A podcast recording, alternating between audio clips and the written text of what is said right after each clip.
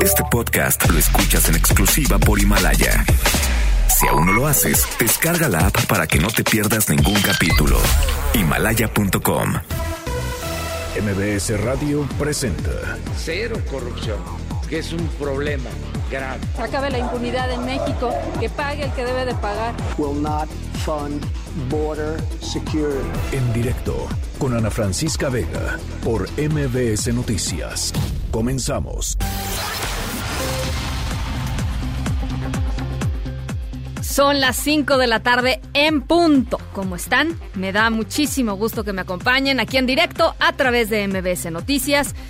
Yo soy Ana Francisca Vega y hoy es viernes 7 de febrero. Híjole, necesitamos fanfarrias, este, aplausos, porras. Llegamos al viernes.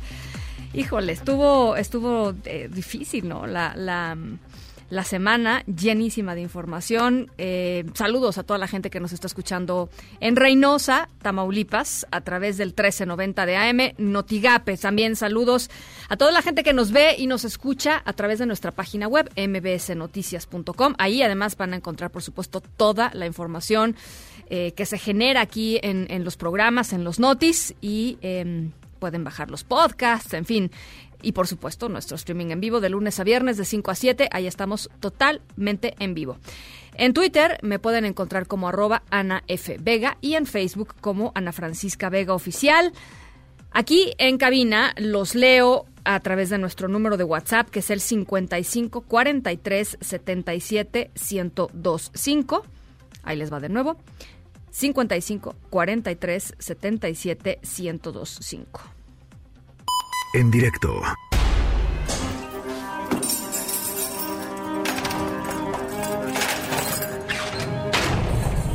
Buenos días. Órale, Sania, Sania, creo que me picó una garrapata. Se me nota mucho. Sania. Vos has tenido barros peores. Ah, ¿Cómo puedes decir eso? El cariño. Sofía, Sofía, mira el beso que me dieron.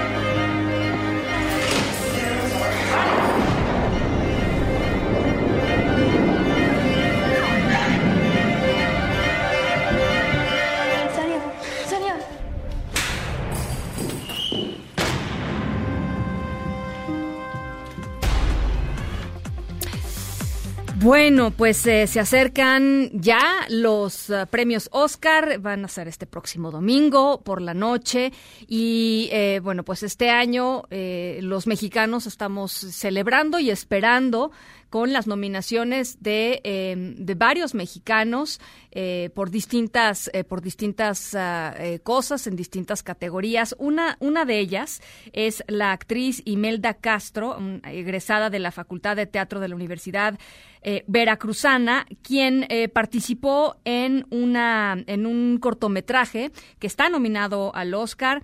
Eh, del director estadounidense Brian Buckley. Eh, el, el, cortometraje se llama Saria y Saria es la historia eh, de una verdadera tragedia que ocurrió en 2017 a un hogar, seguramente se acuerdan ustedes de este caso porque fue, pues, literalmente dio la vuelta al mundo, de un incendio en, un, en una casa hogar en Guatemala, en donde murieron 41 niñas, y a partir de, o a raíz de esta tragedia, pues se descubrieron también un montón de cosas eh, tremendamente dolorosas que sucedían en esta, en esta casa hogar, y este documental, pues es una manera de retratar lo que sucedió, eh, eh, este cortometraje, perdón, basado en esta historia real, es una manera de retratar esto que sucedió y también una forma de, pues de exigir justicia, porque, porque este caso, pues al, al día de hoy no, no, eh, muchas de las niñas pues continúan en una situación muy muy precaria. Para platicar sobre esto está y yo le agradezco muchísimo de verdad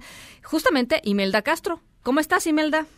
Hola, muy buenas tardes, muy bien, muchas gracias por la invitación. Al contrario, gracias a ti por, por aceptarla y platícanos un poco cómo es que llegaste eh, o cómo es que llegó este, este corto eh, a, a ti.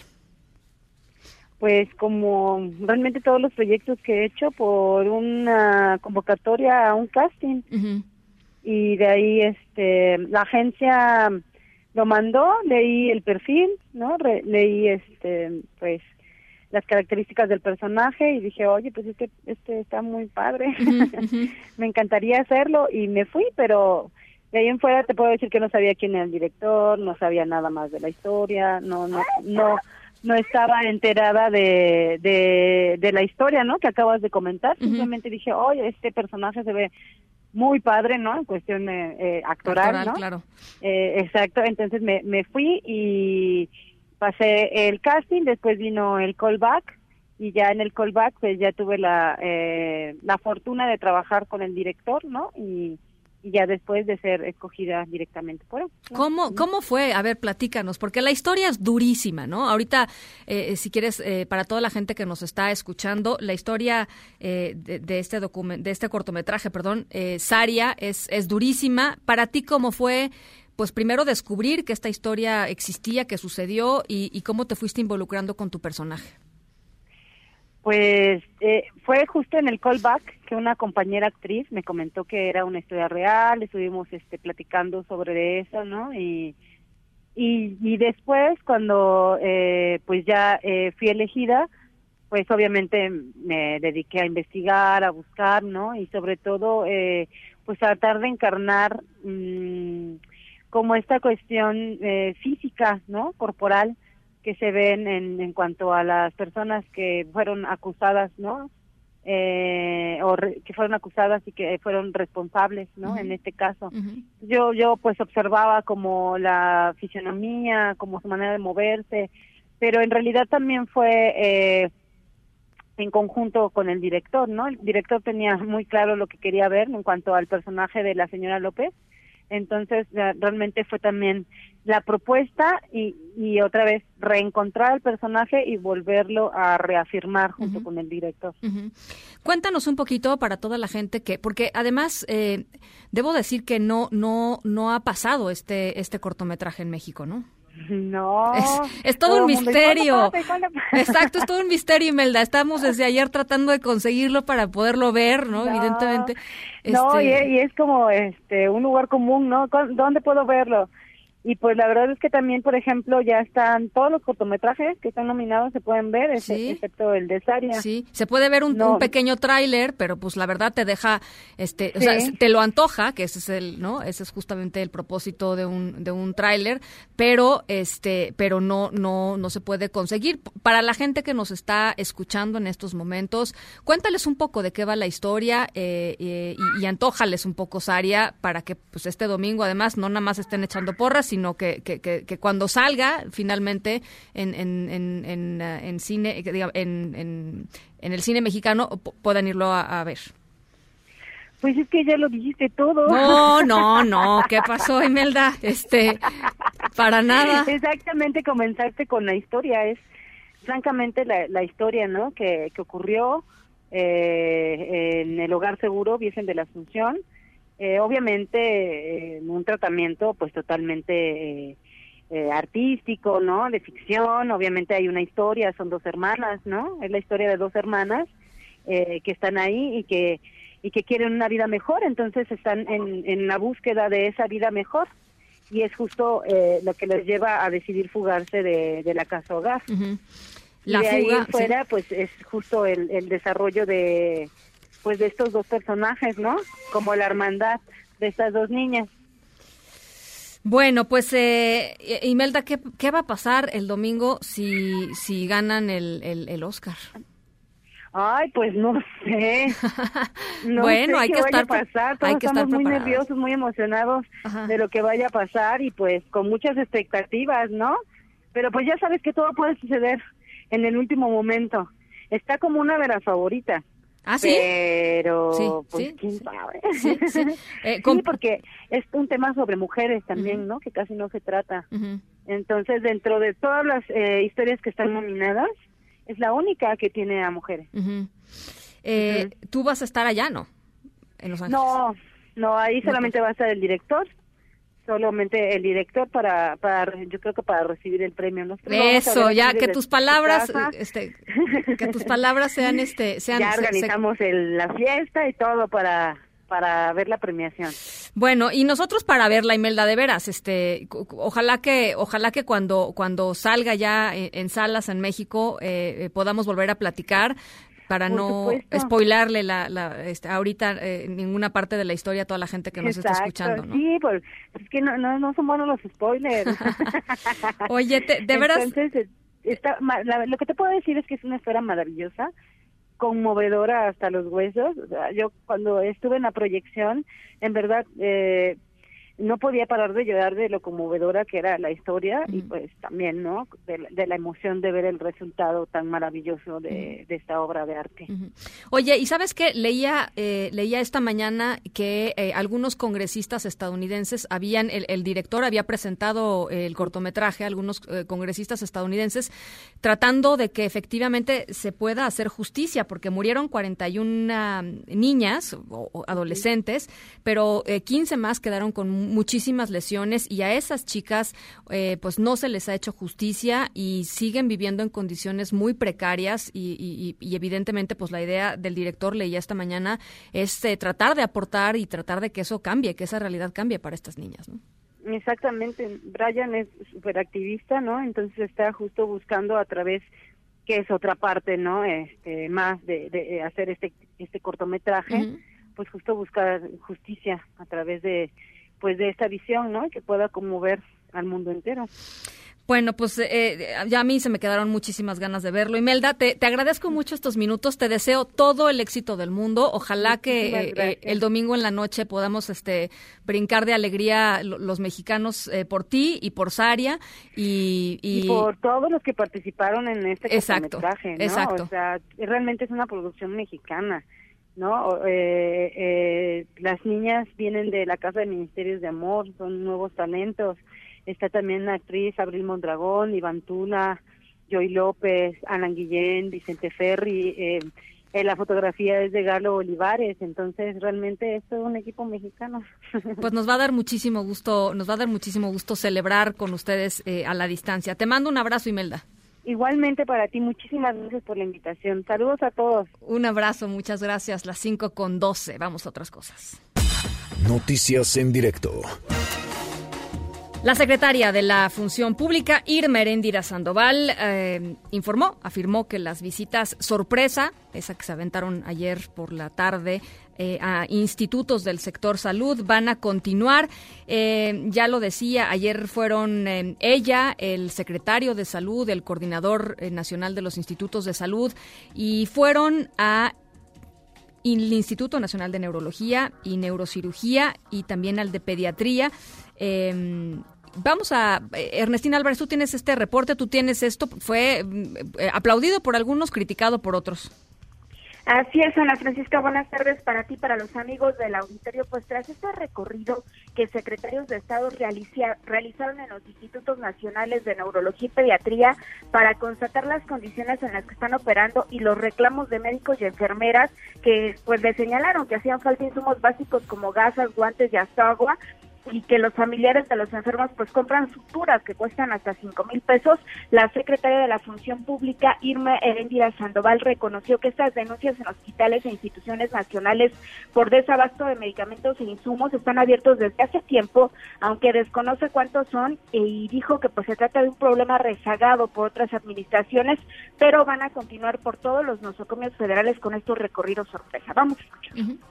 No tengo el dato. En estos dos hospitales que empezamos, con los cuales empezamos nuestra gira en las instituciones de salud, en uno hay una quincena y en otro son este, denuncias más eh, tradicionales eh, por cuestiones administrativas. ¿Por están, están abiertos desde hace tiempo. El de neurología nos llamaba la atención porque no se había aclarado si iba a participar de este esquema de gratuidad.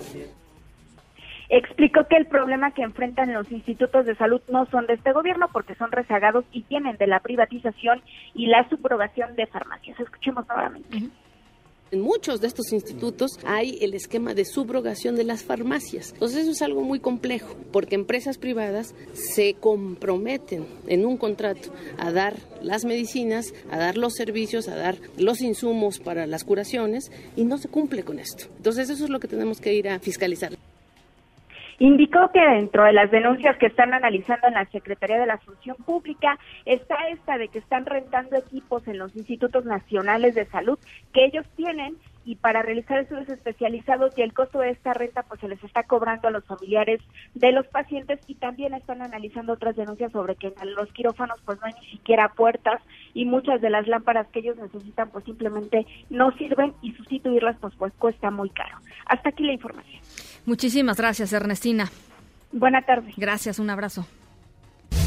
El mundo enfrenta una escasez crónica de equipos de protección para personal que atiende la epidemia del coronavirus. Esto lo alertó el director de la Organización Mundial de la Salud, Tedros Adhanom, quien informó que se va a reunir con su equipo para identificar pues estos cuellos de botella y las posibles soluciones, encontrar eh, algunas formas justas, así lo, lo, llamó, de poder distribuir equipos en los lugares en donde se están necesitando. Vamos a escucharlo. WHO is sending testing kits. La OMS está enviando kits de prueba, máscaras, guantes, tapabocas y batas a países de todas las regiones. Sin embargo, el mundo enfrenta una grave interrupción en el mercado de equipos de protección personal. La demanda es hasta 100 veces más alta de lo normal y los precios son hasta 20 veces más elevados. Las máscaras y tapabocas que actualmente existen en el mundo son insuficientes para satisfacer las necesidades de la OMS y nuestros socios.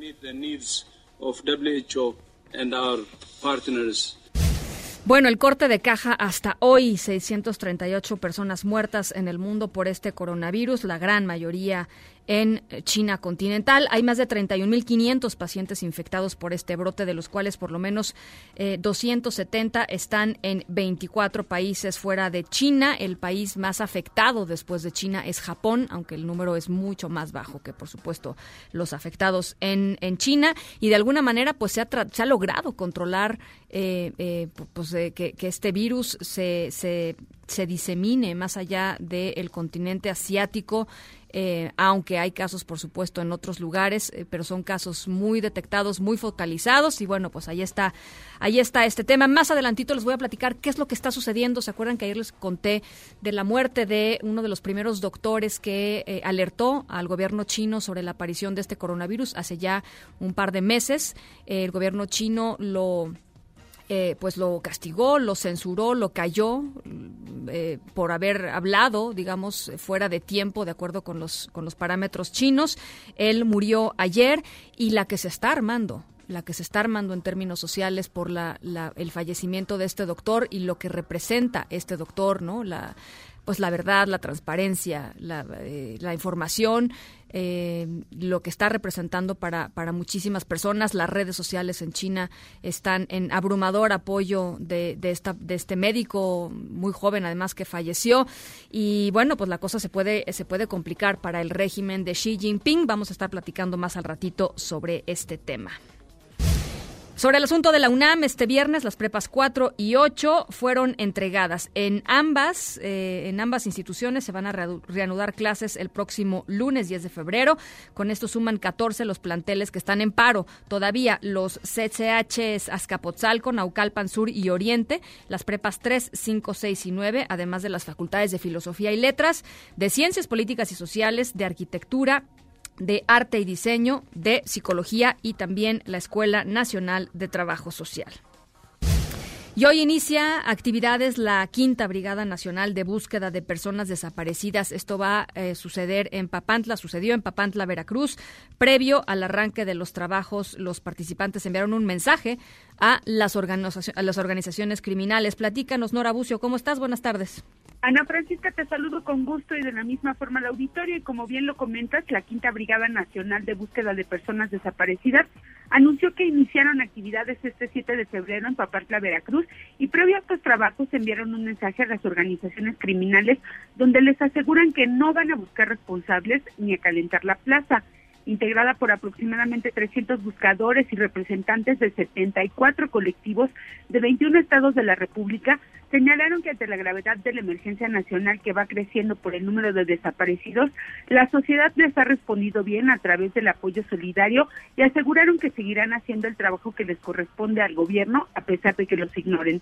Miguel Barrera, representante de la organización Marabunta, que estará a cargo de la seguridad de los más de 300 buscadores durante las diferentes actividades que realizarán, aseguró que esto no es un desafío para ningún grupo criminal.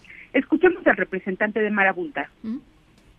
Porque si no se puede entender de muchas maneras, ¿no? Que calentamos la plaza, que estamos buscando quiénes son los responsables de esos hallazgos y esas cuestiones. Esta brigada, pues vaya, no pretende eso, ¿no? Sino principalmente encontrar, ¿no? Restos o, o, o si es en vida, encontrar a sus familiares. Virginia Garay, representante del colectivo Guerreras en Busca de Nuestros Tesoros de Nayarit, señaló en conferencia de prensa que esta quinta brigada es se fundamenta en cinco ejes de trabajo, búsqueda en campo, búsqueda en vida e identificación forense, además de acciones por la paz y prevención en escuelas e iglesias. Además, para la búsqueda en vida, seguro que se requiere el apoyo de la sociedad con datos de la posible ubicación de los desaparecidos y ofreció que no serán juzgados y sus testimonios serán anónimos. Por su parte, María Herrera, madre de cuatro hombres desaparecidos, activista y rastreadora, lamentó que el gobierno federal mantenga oídos sordos y también mantengan omisos ante esta búsqueda y señaló que el apoyo que les han otorgado consiste en algunos insumos y por parte de la Comisión Ejecutiva de Atención a Víctimas, 100 pesos por buscador. Finalmente señalaron que previo a esta brigada ninguna autoridad federal se reunió con ellos para ofrecerles apoyo o acompañarlos en la búsqueda. Sin embargo, reiteraron su compromiso de continuar reconstruyendo a México a pedazos a través de la localización de desaparecidos. Ana Francisca, la información. Muchísimas gracias, Nora. Muy buenos días y buen fin de semana. Igualmente, muy buenas tardes, buen fin de semana.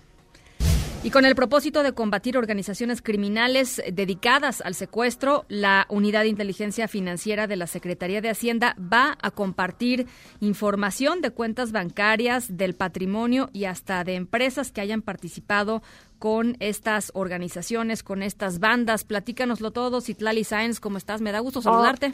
Hola, Ana Francisca. Buenas tardes a ti también, a nuestros amigos del auditorio. Así es, la Unidad de Inteligencia Financiera de la Secretaría de Hacienda, la Secretaría de Seguridad y Protección Ciudadana y la Coordinación Nacional Antisecuestros firmaron este día un convenio de colaboración mediante el cual la UIF compartirá información con lo que se busca atacar a las bandas de secuestradores y los bienes de sus familias mediante la ubicación y confiscación de recursos obtenidos de este delito. El titular de la Unidad de Inteligencia Financiera, Santiago Nieto, detalló que el combate a los sicarios y otras actividades ilícitas estará acompañada de inteligencia financiera para así debilitar las estructuras de estas bandas, ya que con ello pues evitará la protección financiera de los secuestradores y de sus familias, que les permitía pagar sobornos en cárceles, lujos para sus familias y otros beneficios aún estando en prisión. Pero vamos a escuchar lo que dijo Santiago presente estrategia gira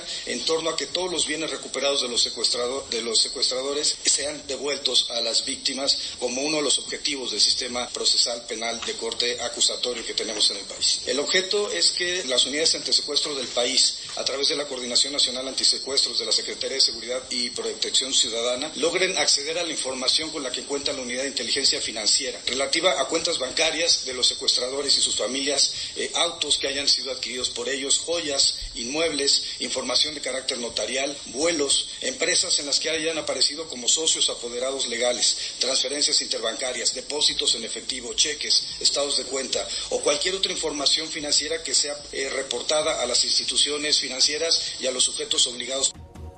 Bueno, pues en este mismo evento, eh, el secretario de Seguridad y Protección Ciudadana, Alfonso Durazo, criticó la liberación de Karina N., la pareja del líder del cártel de Santa Rosa de Lima, José Antonio Yepes, alias El Marro, se los platicamos ayer.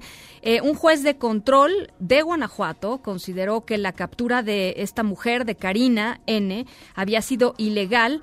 Eh, porque ingresaron a un domicilio donde estaban eh, estas personas sin orden judicial. Primero habían ido a un domicilio para el cual sí tenían orden judicial. Ella no estaba ahí, se dieron cuenta que estaba en otro domicilio, fueron al otro, pero para el otro ya no había orden judicial. Entonces el juez eh, pues soltó a la pareja de El Marro. Este es eh, lo que dijo Alfonso Durazo al respecto el juez eh, alega fallas al debido proceso. Nosotros respetamos la decisión del juez, pero no deja pues de ser lamentable que después de un esfuerzo de investigación relevante nos encontremos con que de nuevo algunos, eh, algunas personas regresen a la calle sin haber pagado debidamente la responsabilidad por la comisión de presunta comisión de algún delito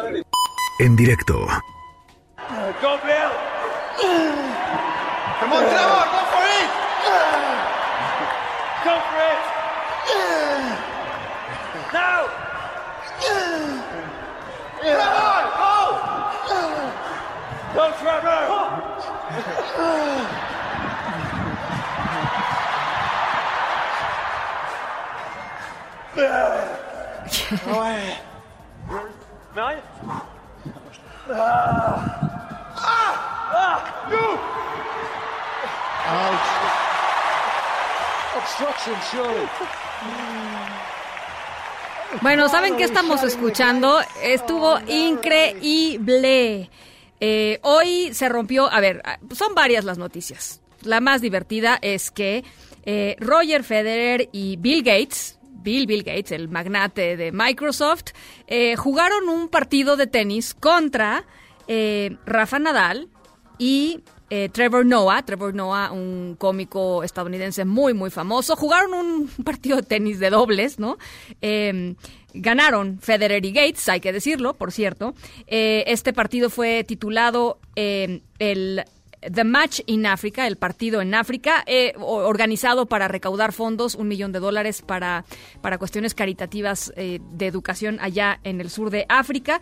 Eh, y esos que escuchábamos, pues era básicamente Bill Gates tratando de llegar a la pelota, ¿no? Este, no sé si lo vieron, si no han tenido chance de verlo. En redes sociales les dejamos eh, pues algunos pedacitos de esta de esta es, que esperemos sea una rivalidad que continúen, ¿no? Después de, algunos años, porque de verdad es que qué divertido fue. Por cierto, rompieron el récord de un partido de tenis. Lo tenía México, eh, el partido de tenis eh, pues más visto, y eh, este que jugaron Gates, Federer, Nadal y Noah rompió el récord con 51.954 espectadores. Y ya les decía, ganaron 6-3. O sea, jugaron un set, ganaron 6-3. Federer y Gates.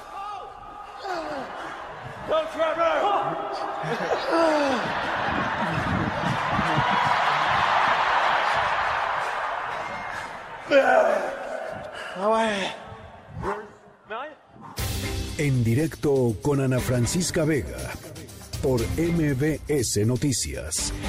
En un momento regresamos. Este podcast lo escuchas en exclusiva por Himalaya. Continúas escuchando en directo con Ana Francisca Vega por MBS Noticias. Básicamente es la glutamina, intravenoso, básicamente no los tenemos. No los tenemos, que el más barato. Han rechazado pacientes por falta de insumos o por falta de para la atención aquí en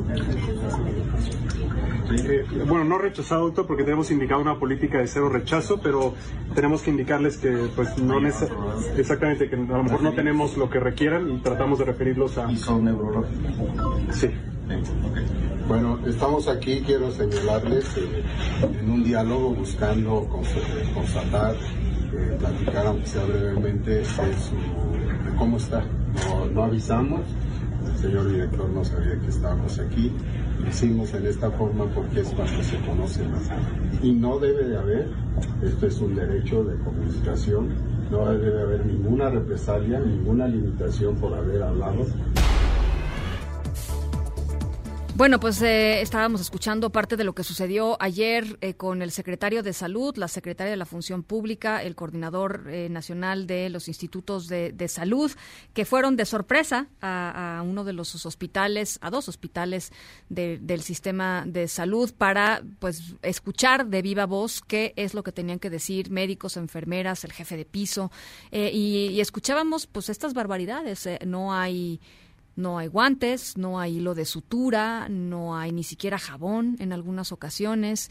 Este, no se rechaza a los pacientes, ya lo decían ellos, hay una política de no rechazo, pero lo que pasa y lo que termina sucediendo es que los pacientes son los que tienen que comprar pues el hilo de sutura con el cual los van a operar, con el cual los van a cerrar, el jabón, este o, digamos los, los insumos básicos para que para ser atendidos, eso es lo que está sucediendo, eso es lo que ayer vieron y constataron pues eh, literalmente eh, eh, en persona los dos secretarios de Estado.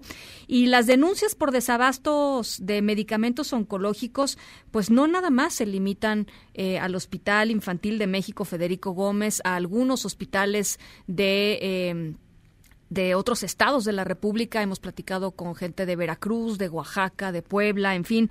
También familiares de pacientes que están en hospitales del ISTE aseguran que desde hace eh, un mes o hasta más, pues no hay fármacos o no hay todos los fármacos que sus familiares necesitan. Eh, el caso de uno de estos casos es el de Talía Paredes Gómez. Ella es hija de Leticia Gómez Carrera, una paciente con cáncer que está siendo atendida en un hospital del y Talía está con nosotros aquí en directo para platicarnos un poco cuál es el testimonio, qué, ha sido y qué ha pasado con, con los medicamentos que necesita eh, su mamá. Talía, muchísimas gracias por compartir estos minutos con, con toda la gente que nos está escuchando. Hola, buenas tardes. Gracias a ustedes por abrirme este espacio. Pues platícanos, eh, Talía, eh, primero cómo está tu mamá, cuál es el diagnóstico y qué ha pasado.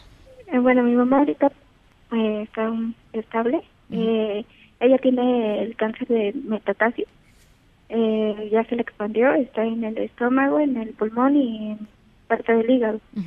eh, desde hace un mes, como bien lo decías, mm, aproximadamente nos vienen diciendo que no no hay medicamento, que tenemos que estar llamando al hospital, que tenemos que que ir si queremos, pero siempre que llamamos o vamos nos dicen que no saben cuándo va a llegar, no hay medicamento y no saben hasta qué día tendremos esa solución. ¿Ella en qué hospital está siendo atendida? Está siendo atendida en el Hospital de, Regional Licenciado Adolfo López Mateos. es, es, el ISTE es aquí en la Ciudad de México, en la Avenida Universidad, ¿no? Sí, Ajá, correcto. Eh, y, y, qué, y, qué, y, qué, medicamento requiere tu mamá? Eh, se llama doxorubicina. Ajá. ¿Y, y es, eh, ¿Y eso qué, qué, qué, qué, hace este medicamento? O sea, eso es lo que le está quemando ahorita el tumor que ella tiene. Como ya es mayor, bueno, ya está regado, uh -huh. es lo que ahorita ella le estaba haciendo que redujera. Uh -huh. Sin este medicamento, el nivel cancerígeno es lo que le puede subir. Y eso quiere decir que mi mamá otra vez vuelve a empezar a tener pedazos del tumor Ajá. en otras partes del cuerpo. Ajá. Y, y, y, hace cuánto no ella está tomando la medicina actualmente la ustedes la han conseguido por fuera o no no la pueden no, bueno la estuvimos investigando uh -huh. en cuanto estaba por fuera está un poco cara sí. la verdad es que está cara y mi mamá ocupa tres ampolletitas ¿Cuánto cuesta, eh, eh, Talía, si nos... Eh, 7.500 cada ampolleta. 7.500 cada ampolleta. ¿Y cada, cada cuánto tiene que, Ella lo toma cada tres semanas. Cada tres Pero semanas. en un día ocupa tres ampolletitas. O sea, serían... Sí, 22.500 aproximadamente en una semana. Uh -huh. eh, y en el hospital, entonces, el, el médico que la está atendiendo les dice pero ¿para qué las llama? Vengan, ¿para qué? Si no, si no hay medicamento.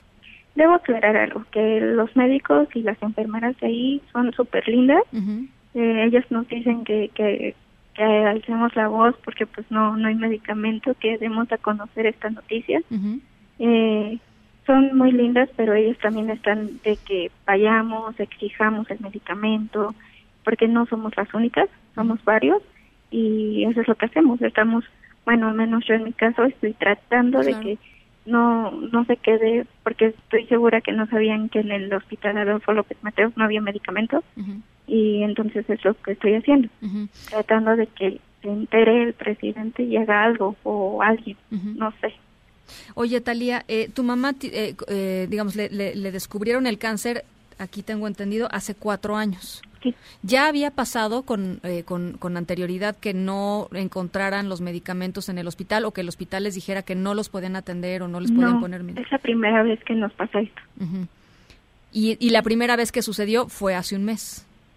Ajá, hace un mes. Bueno, en realidad mi mamá la tomó aproximadamente el 20 de diciembre, su última quimioterapia. Es cada tres semanas, pero a ella le dieron una semana de, de descanso, digamos así, para el medicamento. Eh, iba bien, iba bien. Nada más que cuando regresó a su cita, ya no había medicamento. Ya nos venían diciendo que no había, que no había, que no había. Eso es el, desde el 16 de, enero. Oye, Talía, y eh, el doctor o la, doctora, no, no sé qué, no sé qué, sea, eh, que, que la está atendiendo, ¿qué, ¿qué les dice? ¿Cuál es el efecto de que ella no esté recibiendo esto? ¿Es, este, les, les habla de alguna alternativa, este, o, o, digamos, cuál es el panorama si es que tu mamá no, no recibe esto? ¿Qué le dice el doctor a tu mamá? Bueno, ella le mandaron ese medicamento por lo que te decía que ya se le regó y era para estar matando el virus. Aparte es un poco fuerte ese medicamento, más bien es muy fuerte ese medicamento. Entonces, este, ahorita lo que nos dice es que no lo puede cambiar tan bruscamente porque no ha terminado su ciclo. Ya. No, o sea, no es fácilmente sustituible. No.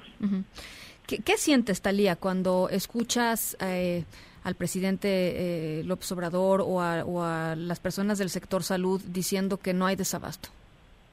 Que es una mentira, que bueno, lo estoy viviendo con mi mamá, ¿no? No hay medicamento, eh, sí he escuchado que dicen que sí hay, que en todos los hospitales hay, es una mentira, no la hay. Eh, yo, en mi caso, vendería el avión presidencial y compraría todos esos medicamentos. ¿Qué dice tu mamá de que no hay medicina para ella? ¿Cómo está? O sea, supongo que debe ser muy difícil para ella también. Sí, eh, dice que no, pero está preocupada. Eh, pues es diferente porque a ella le preocupa también que le suba el nivel cancerígeno. Si sube eso, lo repito, es porque ya el cáncer regresó otra vez a su cuerpo. Ahorita íbamos súper bien y cortarlo así nos está preocupando. Pues ya son que son más de dos semanas, ¿no? Dos semanas de, de, no, o sea, de que tendría que haberse puesto la siguiente dosis, pues. Exacto. Y no hay para cuándo. No, nos dicen en el hospital que no saben para cuándo llegue, que tenemos que esperar, que esperemos, esperemos y así no sé. Em, eh, los médicos con los que con los que has hablado, las enfermeras con las que has hablado, este, además de ser solidarios contigo y con tu mamá, ¿qué dicen de pues de las autoridades? O sea, le, echan la culpa al gobierno, le echan la culpa, cuál es la ¿Están enojados? ¿Están frustrados? No, al menos nuestras enfermeras que trabajan ahí, que están en esa área, se enojan y dicen es que vayan a pelear, vayan a luchar por sus derechos, les tienen que dar el medicamento, es que se quedan callados porque no dicen, alzan la voz y es lo que estoy haciendo. Eh, gracias a ellas, la verdad desde que me animé a buscar y los encontré y pues aquí, aquí estoy, tratando de que se entere. Si pudieras platicar con el presidente López Obrador, ¿qué le dirías, Talía? O con la secretaria de la Función Pública, que ya vimos que anda visitando hospitales, o con el secretario de Salud, ¿qué le dirías tú? Si te que nos ayuden, por favor. O sea, el cáncer no es una simple gripe que se cura estando en cama. Mi mamá y muchos niños, muchas personas más están luchando cada día por su vida y porque quieren vivir. Tú tienes, supongo que en esta lucha de cuatro años, eh, pues has conocido a mucha gente que también está dando la lucha en los hospitales. Sí, claro. Tienes, eh, hay, hay más personas en tu situación, supongo. Sí, no, no, no, no soy la única ahí en el hospital. No es la única medicina, según tengo entendido, que no tiene. Y sí, hay muchos, hay pacientes. Bueno, Talia, pues si te parece, eh, vamos a estar muy cerca de tu caso y del caso de tu mamá Leticia, eh, hasta hasta hasta saber, hasta saber y estar eh, ciertos de que te van a dar el medicamento y de que la, la, cosa va a solucionarse no nada más para ti, sino para la gente que está, pues también contigo en el hospital, en ahí en el hospital del Iste, en el Adolfo López Mateos, y, y vamos a estar en comunicación constante, si, si te parece. Sí, me parece perfecto. Muchas gracias. Te mando un abrazo y un saludo muy afectuoso para tu mamá también. Muchísimas gracias. Gracias, Talía Paredes, es hija de Leticia Gómez eh, Carrera. Hace 15 días le tendrían que haber puesto una medicina importantísima, siete mil pesos cada ampolleta, necesita tres ampolletas cada tres semanas. Pues no, no, no hay, no hay economía familiar que, que aguante, ¿no? Un, un, golpe de ese, de ese tamaño. Ese es el llamado, eso es lo que está pasando en el hospital regional licenciado Adolfo López Mateos del Liste. Este hospital está en Avenida Universidad, esquina con Río Churubusco. En directo con Ana Francisca Vega por MBS Noticias. En un momento regresamos. Este podcast lo escuchas en exclusiva por Himalaya. Continúas escuchando en directo con Ana Francisca Vega por MBS Noticias. Ojo, ¿eh? Estas eh, que les va a platicar Juan Carlos Alarcón son las 10 colonias más inseguras en la Ciudad de México para los cuentavientes. Juan Carlos, platícanoslo todo. Gracias, Ana Francisca. Buenas tardes. Las 10 colonias más inseguras en la capital del país por robo a cuentavientes se sitúan en las alcaldías Miguel Hidalgo, Cuauhtémoc, Benito Juárez, Gustavo Amadero y Venustiano Carranza. Informes de la Fiscalía General de Justicia de la capital señalan que en 2019 se registraron 649 casos de robos a personas al salir al cajero o de bancos. Las colonias con mayor incidencia son Polanco con 23 casos, Del Valle con 15 robos, Roma Norte con 15, Centro 13, Anáhuac 12, Colonia Granada 11, Lindavista 11, Lomas de Chapultepec 11 robos, Agrícola Pantitlán 10, Moctezuma segunda sección con 9 y Jardines del Pedregal con 8 robos. Algunos centros comerciales que han sido punto de acecho por bandas criminales son Parque Delta, Perisur y Plaza Universidad, que si bien los asaltos no se cometen dentro de estos espacios, son idóneos por la cantidad de visitantes y sucursales bancarias para vigilar a las víctimas. En las últimas dos semanas se perpetraron dos atracos a cuentaviente al salir de Perisur, donde efectuaron operaciones bancarias. Uno de ellos ocurrió el 30 de enero, donde una pareja fue seguido en su vehículo hasta la colonia Jardines del Pedregal, donde dos sujetos en motocicleta los despojaron de un millón de pesos. La policía detuvo a una mujer sospechosa de colaborar en ese robo. También te comento que aunque la alcaldía Miguel Hidalgo encabeza este delito con 97 denuncias en 2019, Cuauhtémoc se ubica en segundo lugar con 52, Benito Juárez con 35, Álvaro Obregón con 31 y Coyoacán con 31 eventos delictivos. Según los informes ministeriales, los robos se cometieron con mayor incidencia entre las 9 de la mañana y 2 de la tarde, por lo que la Secretaría de Seguridad ha desplegado esfuerzos notorios para prevenir y en su caso arrestar a implicados en ese delito informó Juan Carlos Alarcón. ¿Quién?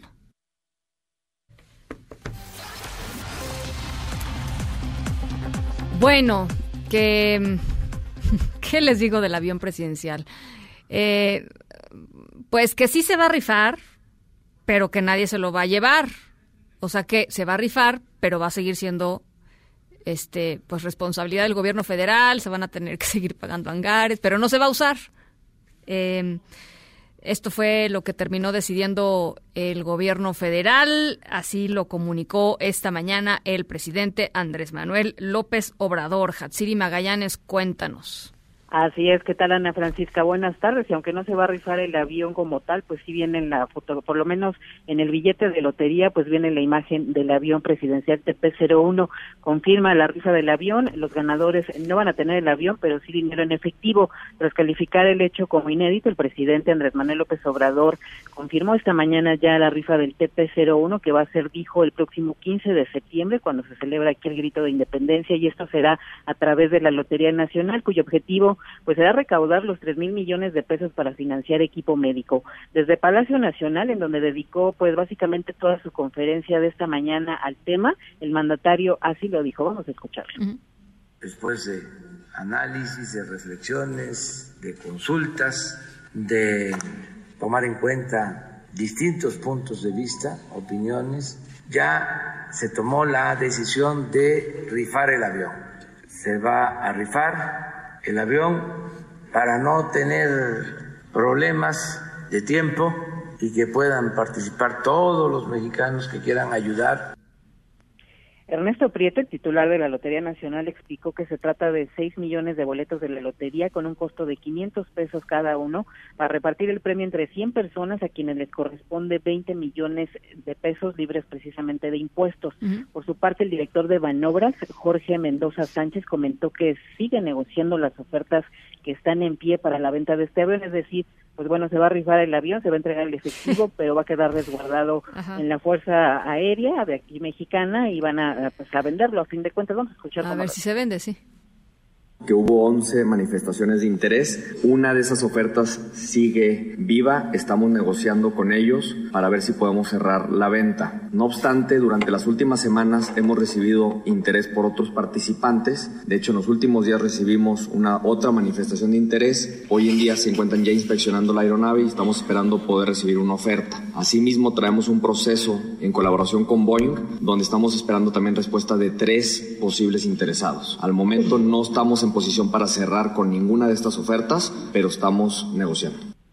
Pues ahí está, y el presidente confirmó que el avión va a arribar a nuestro país en el próximo mes de abril, ya que le están haciendo una revisión y para que pueda volar, pues también se requiere de una certificación. El presidente también fue cuestionado sobre qué va a pasar si no se cumplen las expectativas de venta y aseguró que eso no va a pasar. Tiene toda la confianza, dijo, de que los mexicanos van a colaborar con esta causa.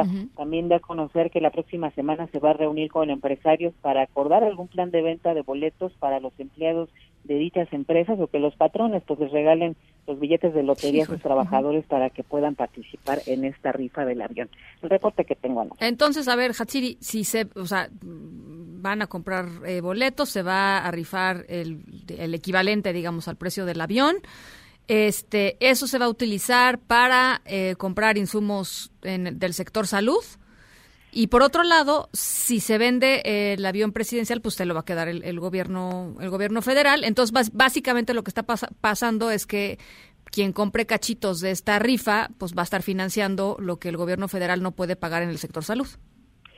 Básicamente sí, digamos que los mexicanos pues van a tener que pagar este equipo de salud y bueno, ya cuando se vende el avión pues va a ser esos recursos se va a quedar para otra pues, cosa también. ¿Quién sabe?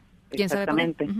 Explicaba, por ejemplo, el titular de Banobras, de Banobras que de los tres mil millones de pesos que el gobierno espera recibir de la rifa, ese es un monto que van a recibir. Va a haber otro monto que son dos mil millones de pesos que el Instituto para devolver al pueblo lo robado va a aportar en el pago de premios, con eso van a pagar los premios. Va a haber otros cinco mil millones de pesos de una bolsa que ya existe de lo recaudado por la venta de los seis millones de cachitos, cerca de dos mil millones de pesos serán destinados pues a la adquisición de este equipo médico y de esa cifra se ocupará una parte para los pagos adicionales que va a realizar el gobierno referentes a los impuestos, porque bueno, se supone que los 20 millones van a ser netos para que no paguen los mexicanos impuestos. Bueno, eh, por ahí leía un, un, mensaje en Twitter que la verdad me hizo mucha gracia y decía... Pero si no se va a dar el avión, ¿no? O sea, si el, si el avión no va a terminar siendo de, nadie eh, que, que participa en la rifa, pues no sería esta publicidad engañosa. ¿No? Este, no, lo sé, la verdad, hay, hay demasiadas cosas este, volando literalmente al respecto del avión, ¿no? Sí, y además enfrentó el presidente a esta cuestión de que la ley orgánica de la Lotería Nacional pues no permite que los premios sean en especie. Además. Tiene que ser en efectivo, entonces pues se va a terminar quedando con el avión y a ver hasta cuándo se mm, vende. Bueno, pues este, te, agradezco mucho este reporte, Hatsiri. Muchas gracias, buenas tardes. Gracias, linda tarde. Vamos a estar hablando más adelantito con, con Ezra Chabot, que quiere poner justo este, este tema, el de la rifa del avión presidencial en la mesa de En Directo. Por lo pronto nos vamos a otras cosas.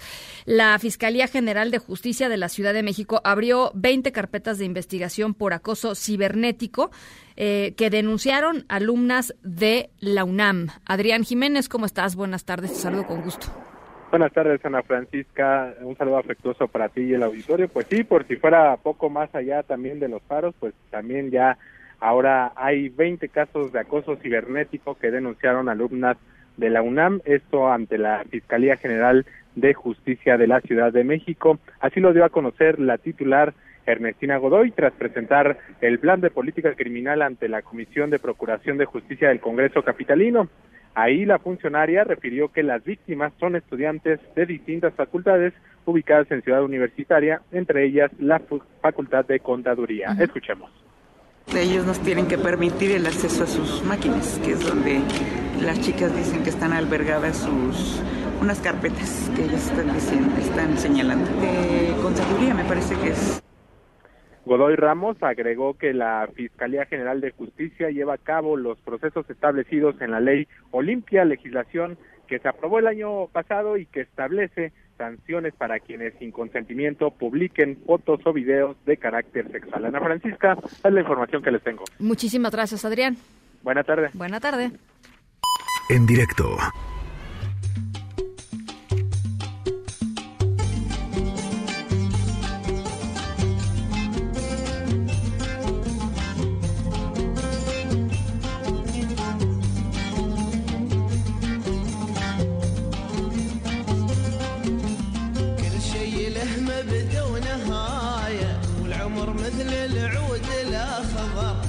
وقفت عنه السقاية ما تذبل من واهي الحر كل شي له مبدا ونهاية والعمر مثل العود الأخضر وقفت عنه السقاية ما تذبل من واهي الحر كل شي له مبدا ونهاية Nuestra historia sonora de hoy tiene que ver con algo que sucedió en los Emiratos Árabes Unidos.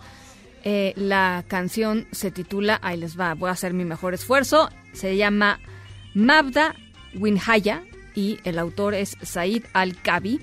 En, en los Emiratos Árabes Unidos hay, pues, evidentemente mucho, mucho, mucho dinero y le han hecho una apuesta fuertísima a la tecnología. ¿no? Eh, tienen tienen eh, pues, desarrollos tecnológicos realmente increíbles. Lo que les voy a contar hoy, eh, pues para una o dos generaciones antes que la nuestra, resulta como literalmente como de ciencia ficción. Eh, tiene que ver con arte, pero tiene que ver eh, también con algo que están haciendo eh, pues los robots en los Emiratos Árabes Unidos. Vamos a hacer una pausa, por lo pronto los dejo con Mabda Unihaya.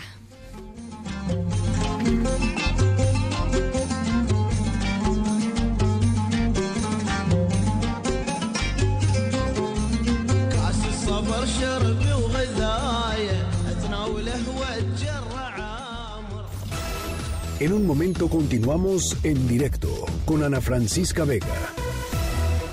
Este podcast lo escuchas en exclusiva por Himalaya. Continúas escuchando en directo con Ana Francisca Vega por MBS Noticias. Línea directa con Ezra Shabot. Ezra, ¿cómo estás?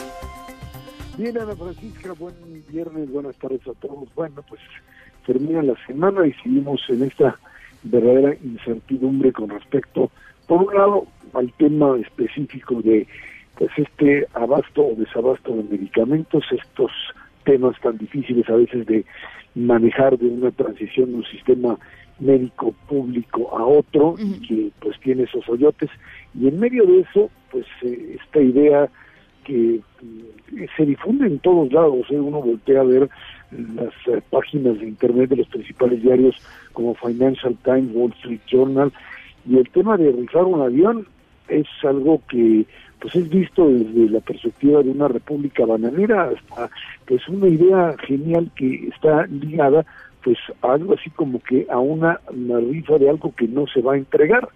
Y bueno pues más que una rifa es finalmente una colecta y creo que hay que entenderla como tal. Es algo así como pues eh, eh, deposita usted una cantidad de 500 pesos los señores empresarios entrenle con una buena cantidad se llevan la rifa del dinero y el avión luego lo vendemos, el avión es el símbolo que se está generando, como en otras épocas de crisis se hizo con la nacionalización de la banca allá en el 82 y se hizo la gran idea de que si la colecta para pagarle a los banqueros, pues ahora es algo exactamente eh, igual, esta idea de un bien obtenido de manera totalmente, dicen, ilegítima y que pues tiene que venderse. No se vende porque está difícil venderlo, entonces hay que pagar la renta, y viene a pagar la renta y además se gana una lana. No sé cómo le van a hacer para meter 6 millones de pelotitos ahí para poder, eh, pues, eh, rifarlo, pero más allá de cuestiones técnicas, creo que lo importante aquí es entender claramente que se trata de estrategias comunicacionales que le han funcionado al presidente de la República, pero que hay una terca realidad, Ana Francisca, que insiste en que hay ciertas cosas que se quieren modificar porque se presume que no funcionaban.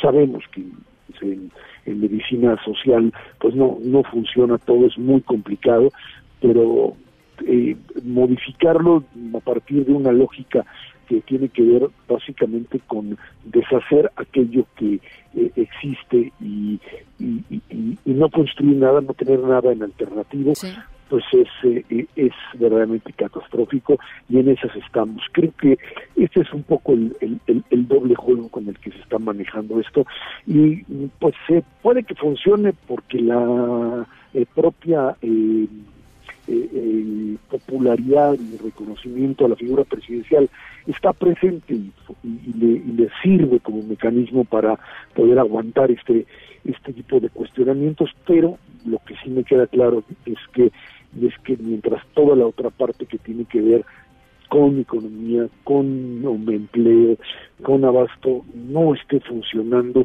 pues eh, esto va a tardar mucho en que alguien crea que esto de verdad es un país serio, reglas del juego que se cambian de un día para otro, decidir que lo que eran fines de semana largo, ahora pues no, hay que quitarlos y regresar al viejo esquema de puentes y a ver cómo me los agarro, cambiar, cambiar, cambiar, porque lo otro es ilegítimo y lo que hoy es legítimo, pues lo único que trae es simplemente la idea de que aquí no hay nada serio y así es muy difícil avanzar a la Francisca. Pues qué quieres que te diga, Ezra. Este, estoy, estoy, estoy de acuerdo contigo. Me parece que eh, y, y- creo que además si algo nos, nos deja claro el tema del avión presidencial que fue promesa de campaña, digo, hay que recordar, esto lleva, lleva mucho tiempo, es que, pues que el presidente antes que decir me equivoqué, mueve cielo, mar y tierra para, para, pues para acomodar la narrativa de tal manera que, que pues que no, digamos, es incapaz de reconocer que se equivocó, que tal vez no era una muy buena idea, ¿no? Este, no sé. Es que era, es que Ana Francisca, creo que el tema aquí es que el avión presidencial era el símbolo, así como él, él escogió dos símbolos fundamentales, uno del avión presidencial, el otro del aeropuerto. Acabó con el aeropuerto, lo dice, acuérdate que hubo un escándalo esta semana cuando de repente decidió que Sí, cuando sí, alguien sí, lo cuestionaba del aeropuerto, dijo usted por qué partido votó, lo dijo con Sí, un error ahí sí, ortográfico, pero bueno, eso es lo de menos, ¿por qué partido votó? Porque ahí lo que había era un tema de deslealtad. Y bueno, es obvio, eh, hay una relación directa entre aeropuerto y eh, el aeropuerto de Texcoco y la corrupción y legalidad que existe. Ahora volvemos a lo mismo, el tema del eh, propio eh, avión presidencial está ligado a eso, que si está difícil venderlo, pues sí está difícil venderlo, siempre fue difícil, que fue una mala decisión comprarlo, bueno, pues probablemente, no lo sé, no, no, no, no conozco lo que serían las estrategias de los distintos presidentes al comprar aviones de esa naturaleza, pero que esto no tenía por qué terminar así en términos prácticos, no, pero que es un símbolo que le Sí, sirve para explotarlo. totalmente. Ahora, Ezra, tú mismo lo dijiste, eh, el nivel de popularidad del presidente es tal que se podría dar el lujo, este, sin problemas, de que este símbolo no le salga como tal, pues, este, él es un, es un hombre muy, muy inteligente para, para darle la vuelta a las cosas.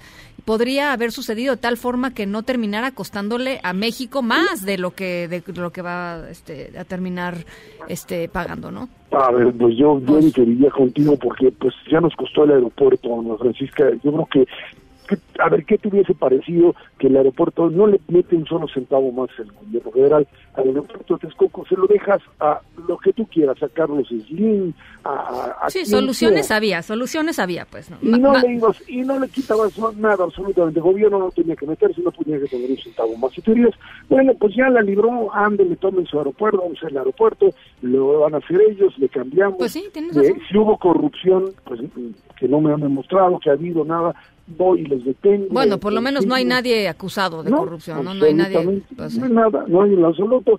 Ahí está. Esa hubiera sido una decisión pragmática que le hubiera dado confianza a mercados, que le hubiera dado incluso una mayor cantidad de recursos para poder repartir como era el proyecto de él o como es Así el es. proyecto del observador, y que pues no se le reduce sustancialmente. Hoy volvemos al cuento, al mismo cuento.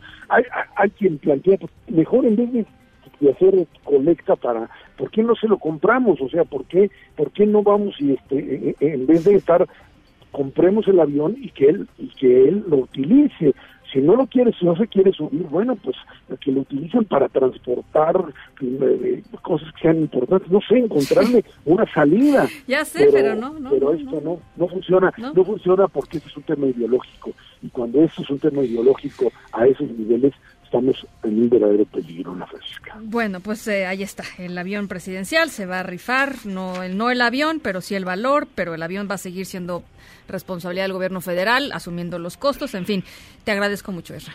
Gracias, buen fin de semana. Un abrazo igualmente a las seis con cuatro. En directo.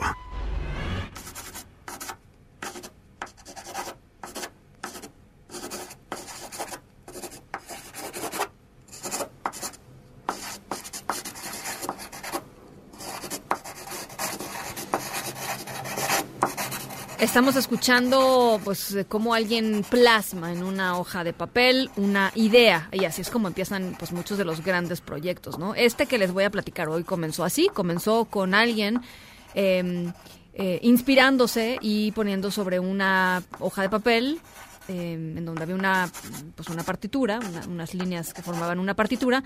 eh, una, pues, notas musicales que fueron creando una, una melodía. Esto sucedió en los Emiratos Árabes Unidos. eh, y ya les platico en un ratito más eh, de qué se trata. Tiene que ver con música, tiene que ver con arte, tiene que ver con tecnología y tiene que ver con que el futuro ya nos alcanzó. Vamos a la pausa a las 6.5.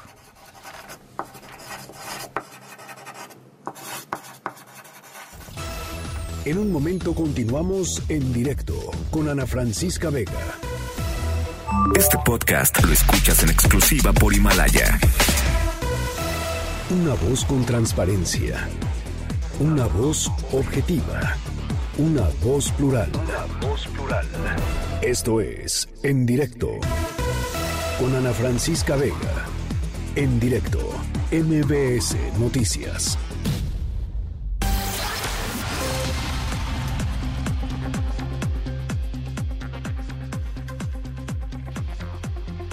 Son las 6 de la tarde con 11 minutos. Gracias por seguir con nosotros aquí en directo a través de MBS Noticias. Yo soy Ana Francisca Vega y hoy es viernes 7 de febrero del 2020. Gracias a toda la gente que nos está escuchando desde Torreón, Coahuila a través de Q91.1 y desde Zacatecas a través de Sonido Estrella en el 89.9.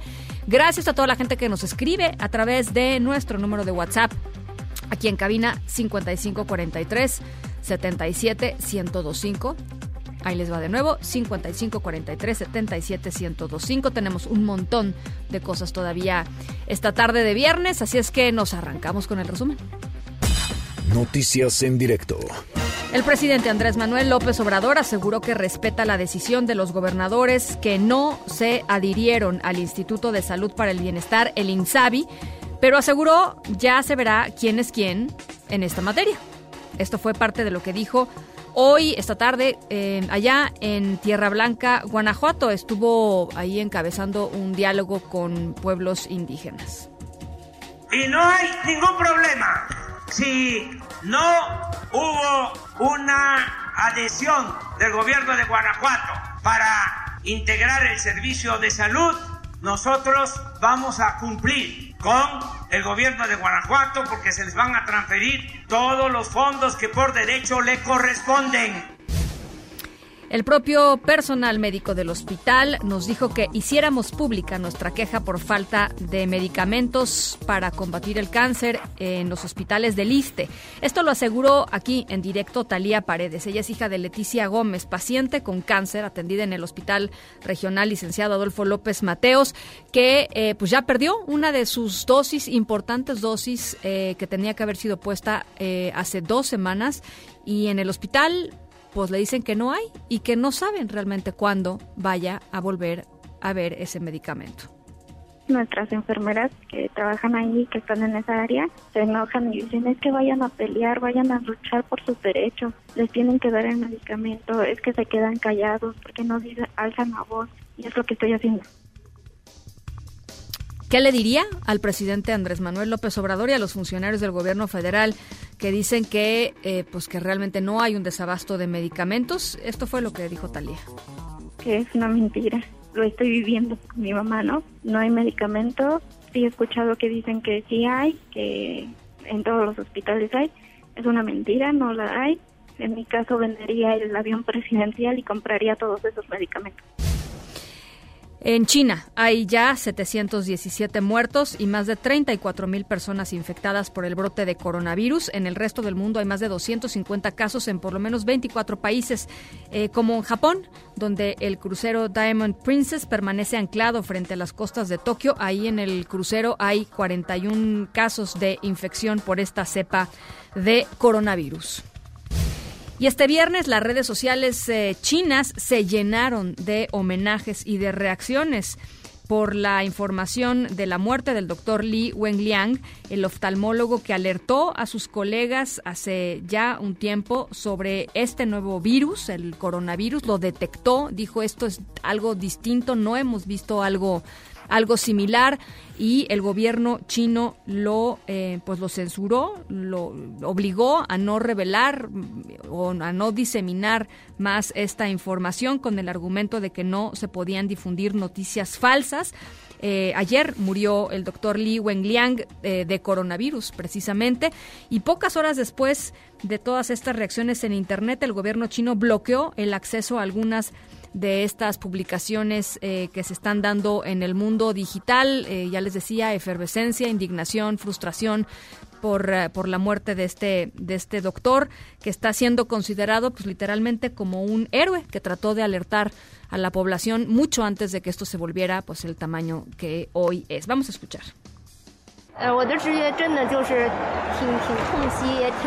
Nos han dejado cuando le necesitábamos para combatir el virus, él también es una víctima del coronavirus. En su momento fue criticado injustamente por dar la voz de alarma, así que nos sentimos muy tristes y arrepentidos. El gobierno debería de escuchar opiniones más diversas y permitir que, que existan. Se debería hacer autocrítica con lo que se ha hecho mal y no cubrirse tanto de gloria con lo que se hace bien. Solo así podremos ver nuestros problemas y corregirlos. Las opiniones y alertas de todo tipo deberían de ser bienvenidas. Esto es parte de pues, las opiniones que se están dando en, eh, pues, en el mundo digital allá en China por la muerte de este doctor Li Wenliang. Y en Oaxaca hay operativos para detener al exdiputado Juan Vera Carrizal, implicado en el ataque con ácido contra la saxofonista María Elena Ríos. Platícanos, Evelyn Aragón, me da mucho gusto saludarte hasta Oaxaca. ¿Cómo estás? Buenas tardes. ¿Qué tal? Muy buenas tardes, Ana Francisca. Efectivamente, pues te comento que esta tarde ha trascendido que elementos de la Agencia Estatal de Investigaciones podrían estar realizando operativos en la zona metropolitana de Oaxaca y área conurbada en al menos tres empresas gasolineras propiedad del exdiputado Juan Vera Carrizal, implicado, como ya sabemos, en el ataque de ácido en contra de la saxofonista Marilena Ríos. Esto fue dicho esta tarde por personal de las propias eh, gasolineras quienes hoy dieron una conferencia de prensa pues para denunciar una serie de acoso y hostigamiento por parte de presuntos elementos de la fiscalía para conseguir información y dar con el paradero de este personaje. Ahí han eh, denunciado pues una serie de actos de acoso y hostigamiento en su contra por eh, presuntos sujetos que podrían estar vinculados a la fiscalía. No lo confirmaron, lo dieron a conocer para quejarse justamente de esta situación donde 10 trabajadoras y trabajadores de estas tres empresas pues han sido cuestionados de el paradero de Juan Vera Carrizal sin eh, identificarse estas personas como parte de la fiscalía. Sin embargo, estos testimonios de por lo menos tres trabajadores, pues no dan cuenta de que ah, antes de entrar a laborar, durante y posterior de su jornada, pues se han acercado con camionetas y motocicletas sin ningún logotipo para interpretarles y realizarles una serie de preguntas, incluso utilizando pues palabras altisonantes para intimidarles y dar con más datos que les pudieran ayudar a dar con el paradero de este hombre. Por lo, por lo anterior, pues han responsabilizado a la Fiscalía a cargo de Rubén Vasconcelos de estar realizando estas acciones. La información no ha sido confirmada aún por las autoridades, en este caso de la Fiscalía, quien pues se han mantenido en las declaraciones de que harán justicia a la joven. Sin embargo, pues ahora no han dado detalles de, a- del avance del caso. Se presumen estos operativos debido a los dichos de los empleados eh, de estas tres gasolineras ubicadas en la capital del estado, propiedad de Juan Vera Cabezal, quienes han asegurado que han llegado personas que, aunque no se han identificado, sí eh, eh, responden a este actuar de la Fiscalía General del Estado. Este es el reporte, Ana. Te agradezco mucho, Evelyn. Gracias. Muy Un abrazo, muy buenas tardes. Dos presuntos integrantes del grupo criminal de La Línea fueron vinculados a proceso por el asesinato eh, de nueve integrantes de la familia Levarón y Langford en Bavispe, Sonora, en noviembre pasado, seis, seis niños y tres, y tres mujeres. El juez fijó un plazo de dos meses para la investigación complementaria. Y la actriz Jane Fonda, ¿se acuerdan que lle- lleva ya varios meses haciendo protestas todos los viernes, igual que la joven activista sueca Greta Thunberg, em, todos los viernes en la ciudad de Washington, en donde de hecho ha sido arrestada varias veces. Bueno, pues trasladó hoy su protesta y su lucha contra la crisis climática a Los Ángeles. Está en Los Ángeles porque va a ir a la ceremonia de los premios Oscar este próximo domingo y ahí estuvo acompañada ni más ni menos que del favorito para llevarse al Oscar por el mejor actor, Joaquín Phoenix. No fueron detenidos, pero sí fueron contenidos por la policía. Vamos a escuchar.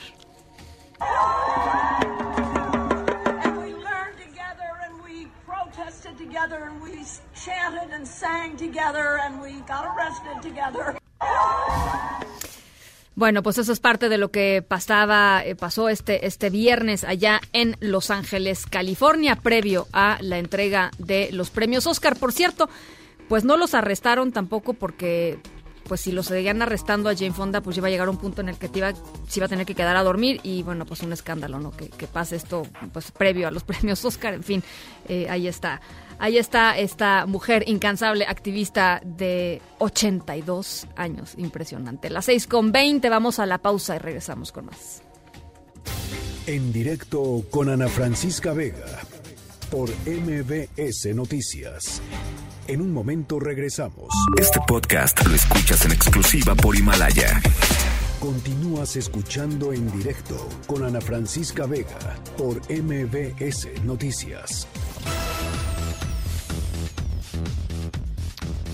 Bueno, pues esta, esta mañana eh, la senadora por Movimiento Ciudadano, Patricia Mercado, subió una serie de mensajes a través de sus redes sociales en donde hablaba sobre eh, la violencia sexual que, que, que sucede en México en contra de, de niñas, de adolescentes, de, de mujeres y eh, de la respuesta del Estado mexicano frente a esta violencia sexual y frente al derecho de estas niñas y de estas mujeres a conocer eh, pues evidentemente cuáles son las eh, alternativas que tienen, por ejemplo, en caso de, de- ser violadas, ¿no? Niñas embarazadas de 10, 11, 12 años que están dando a luz eh, en nuestro país y que evidentemente pues no se les atendió como el Estado mexicano tendría que haberles atendido en el sistema de salud.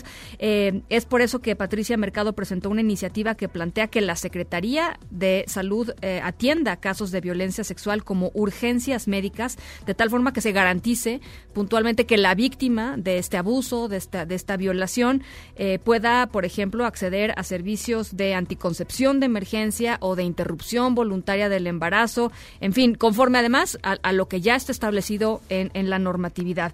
En la línea telefónica está eh, justamente la senadora Patricia Mercado y yo te agradezco mucho, senadora, que estés aquí con nosotros.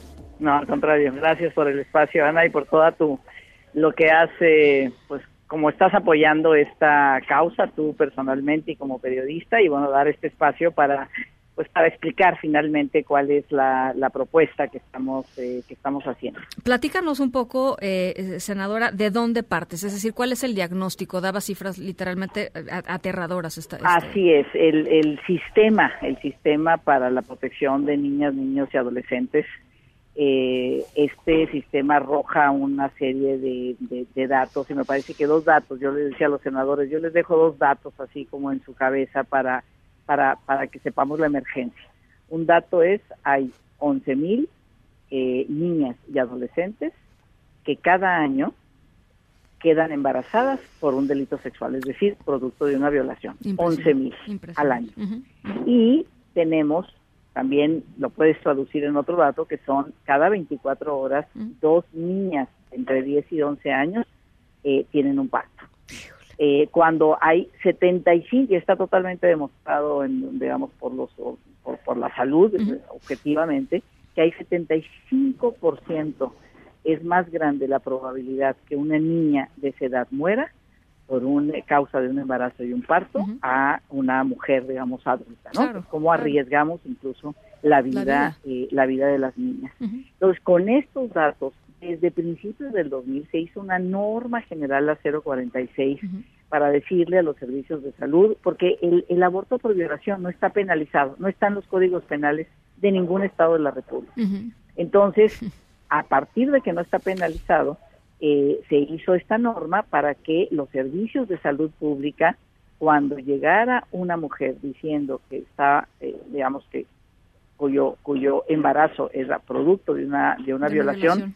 se le ofreciera la interrupción del embarazo y por supuesto a los ministerios públicos hubo capacitaciones y demás al Ministerio Público para cuando viniera una denuncia o a estos centros, eh, digamos, estos centros de salud, se supiera decirles, ¿sabe qué? Hay algo que se llama anticoncepción de emergencia, es una pastilla, así, este, la, la, se la recomendamos, digamos, para que usted no pueda desarrollar un embarazo producto de esta violación. Bueno, ninguna de esas cosas se hace, o sea, no lo hace el Ministerio Público, no, no lo hace el sistema de salud, es muy raro. En algunos estados se ofrecen sí eh, estos servicios de interrupción de embarazo, pero porque ahí están organizaciones, están pendientes, conocen los casos, hay casi casi que litigarlos. Y Oye, luego, Patricia, déjame te, semanas- déjame te interrumpo Sí, un segundo. sí. ¿Por qué no sucede?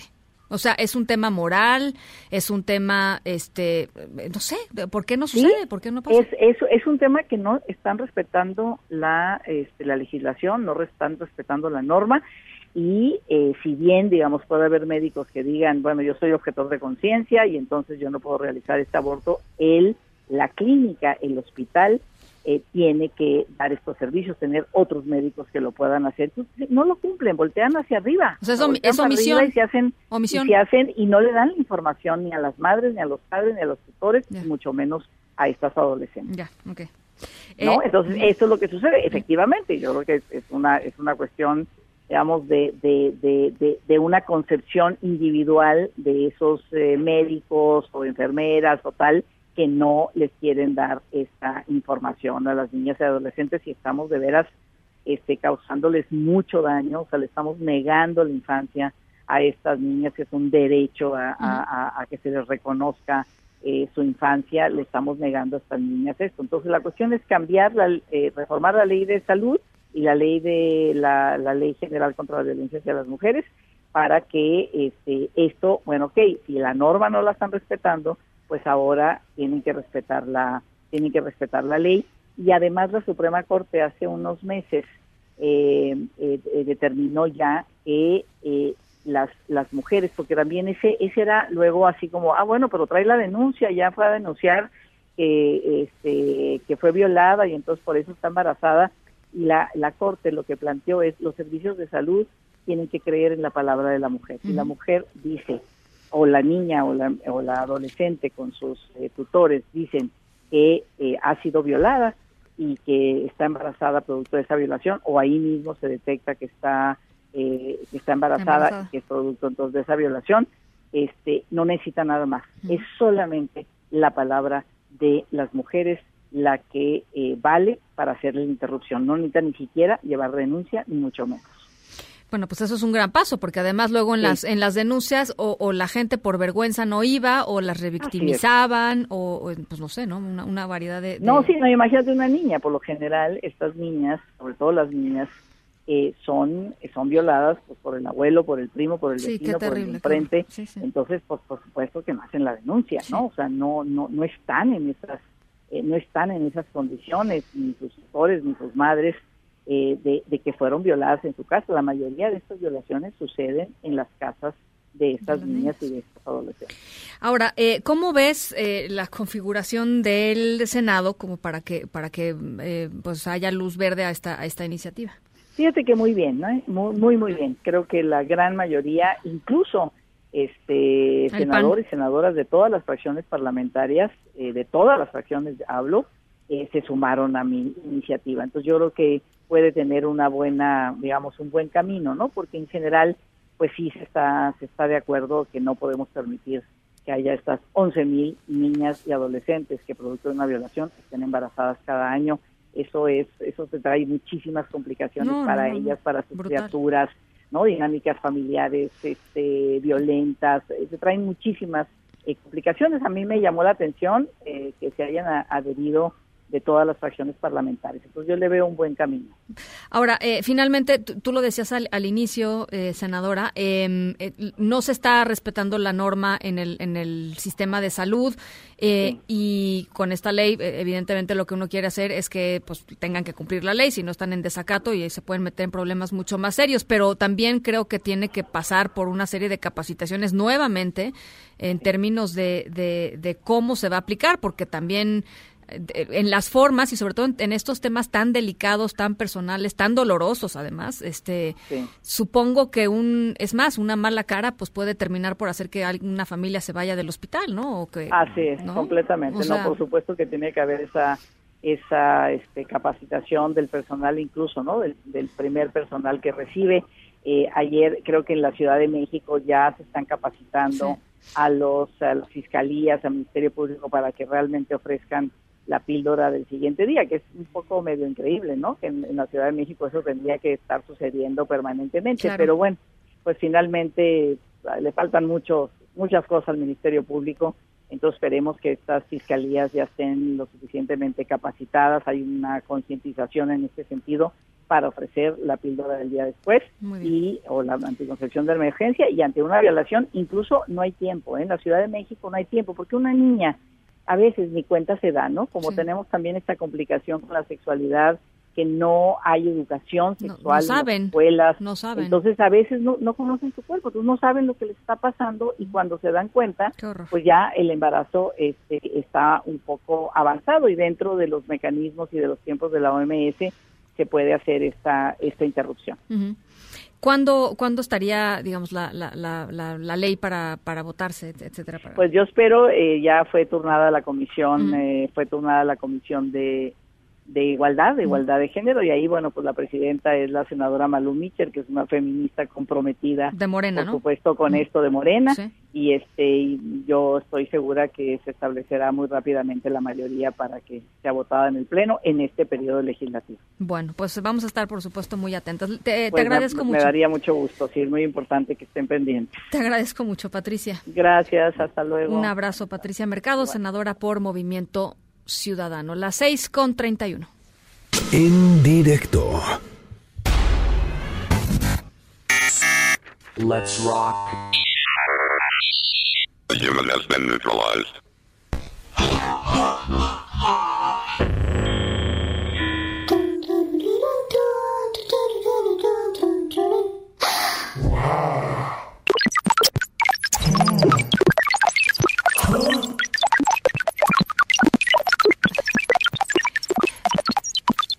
Se llamaba ese, ese robotito de los 80 chiquito que uno compraba? Que...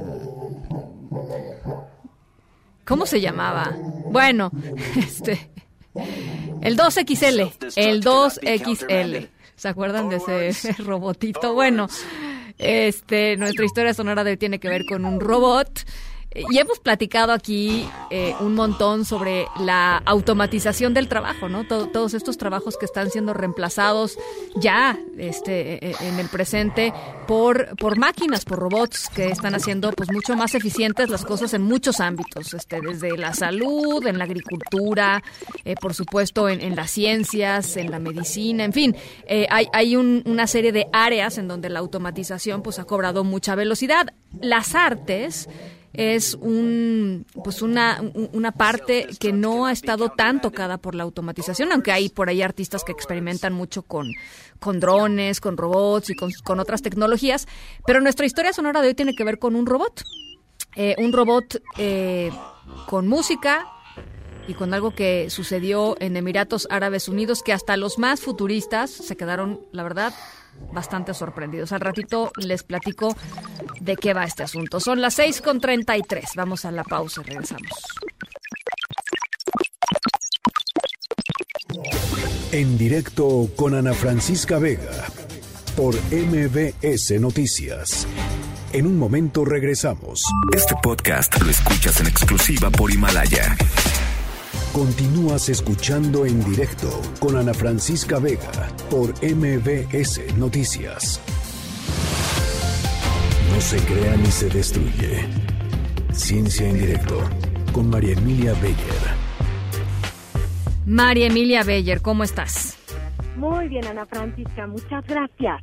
¿Qué tal Oye, pinta pues tu aquí- viernes? A ver, cuéntanos. Bueno, pues mira, es que aquí les traigo un, un- una información de verdad súper relevante y muy emocionante eh, que acaba de salir, publicada apenas en, no solo en la revista Nature, que es una de las más prestigiosas para publicar cuestiones científicas, sino que Nature tiene también otras revistas afiliadas y en suma, en todas estas revistas de este grupo, hace dos días, 1.300 científicos publicaron resultados que nos ayudan a entender mejor el cáncer, Ujú. Ana Francisca. Uf. Entonces, eh, bueno, pues la verdad es que este es un tema de muchísima relevancia porque el que se hayan puesto tantas personas a estudiar mm, em, aproximadamente 2.800 tumores de 2.800 personas que padecieron o han padecido cáncer, Ujú. cánceres muy variados, este cánceres ya sabes, pues puede ser de cerebro, de ovario, de estómago, de esófago,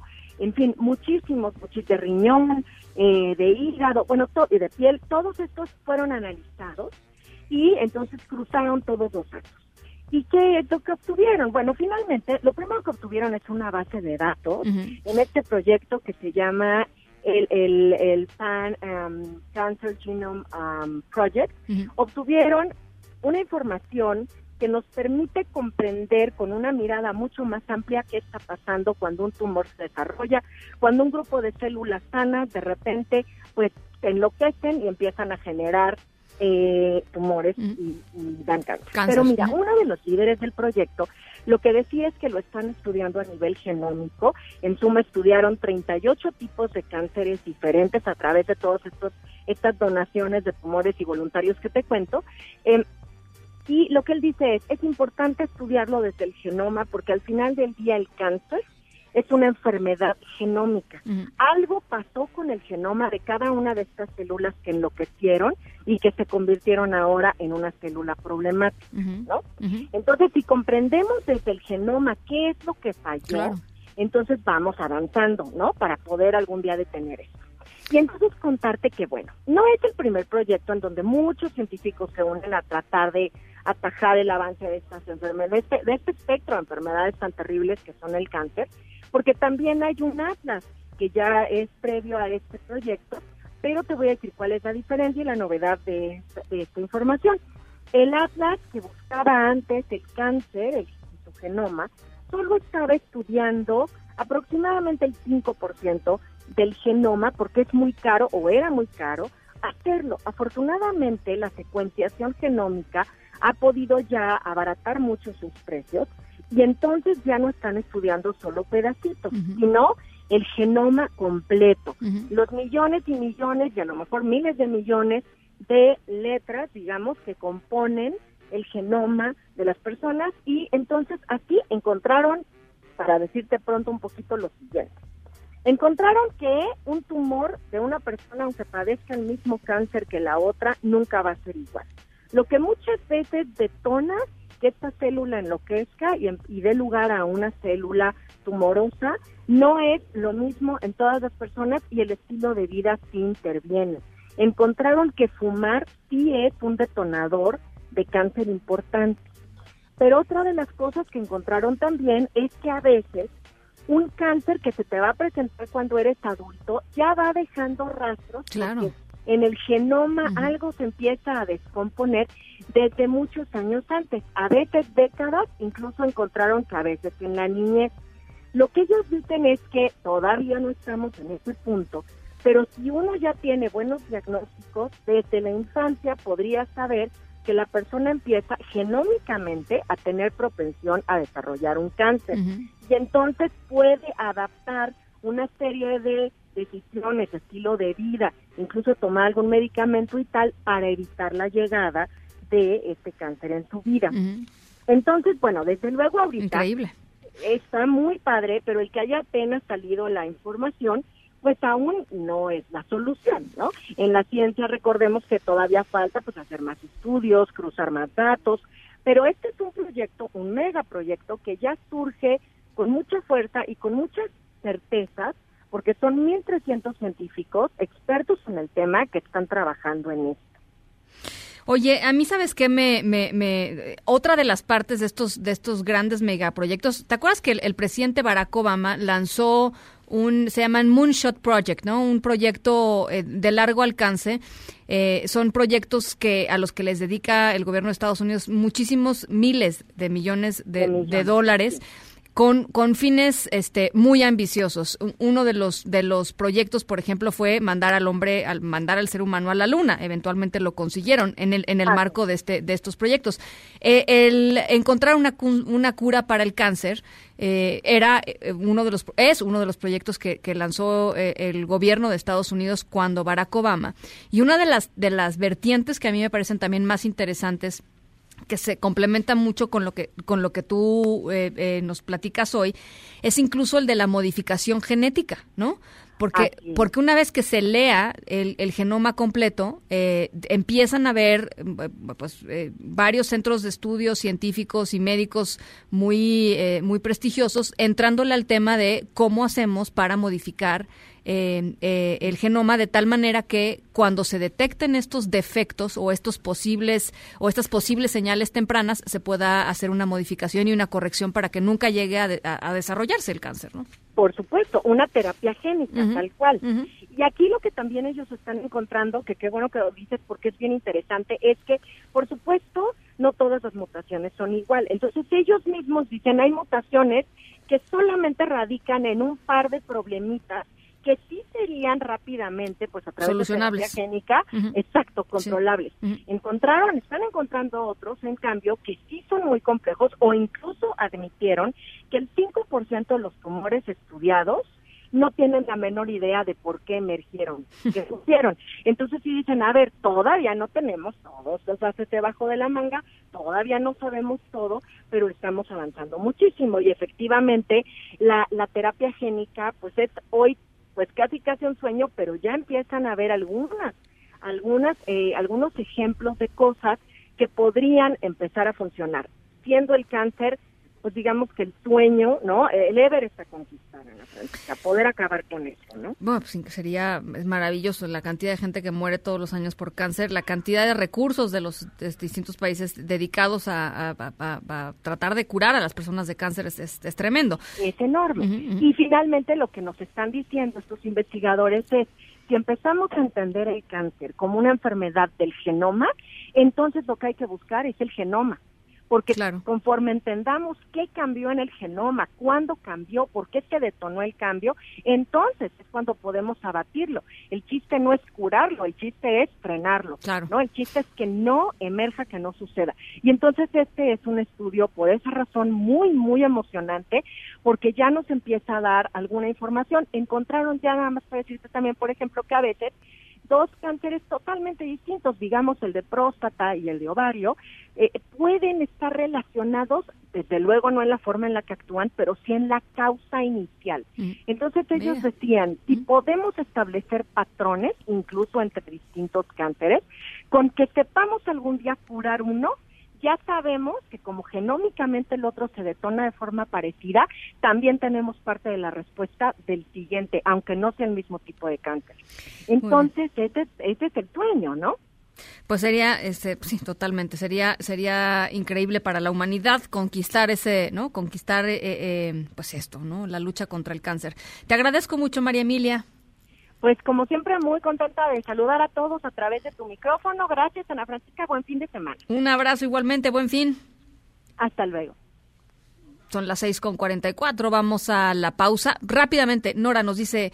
Hola Ana Francisca, soy de Oaxaca, tengo una prima con leucemia en el ISTE y también hay desabasto de medicamentos. También mi suegra necesita hacerse la hemodiálisis y en el IMSS, aún ella siendo jubilada y pensionada, le niegan el servicio. Gracias Nora por, por platicar con nosotros. Ángel dice, es una impotencia y coraje tener a tus familiares y verlos mal y escuchar a todos estos de la 4T diciendo que no hay desabasto y que todo está bien. Saludos, muchas gracias Ángel. Eh, Carlos Enrique nos pregunta por, em, por los favoritos de para el Oscar. Este, híjole, man. El, el Dani, Dani Guerra, ¿cuál es tu favorita? No, hay, no, no ha ido al cine, Dani. Es que yo tampoco he ido al cine. Yo solamente vi el, el irlandés, que me pareció muy buena. eh, el Guasón, que también me pareció muy buena. Joaquín Phoenix, Phoenix espectacular. Este.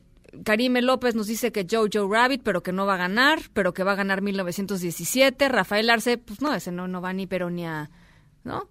¿Sí? ¿No? Nadie, no. Tampoco tiene sus favoritas. Zavala, ¿no? Favoritas. El Joker, el Guasón, el Guasón, también de Rafael Arce, el Guasón. Bueno, pues ahí están nuestros, nuestras, este, nuestras quinielas, Carlos. Gracias por, gracias por escucharlos. Gracias también a Tributo. Son las seis con cuarenta y seis. Vamos a la pausa, regresamos. En un momento continuamos en directo con Ana Francisca Vega. Este podcast lo escuchas en exclusiva por Himalaya. Continúas escuchando en directo con Ana Francisca Vega por MBS Noticias.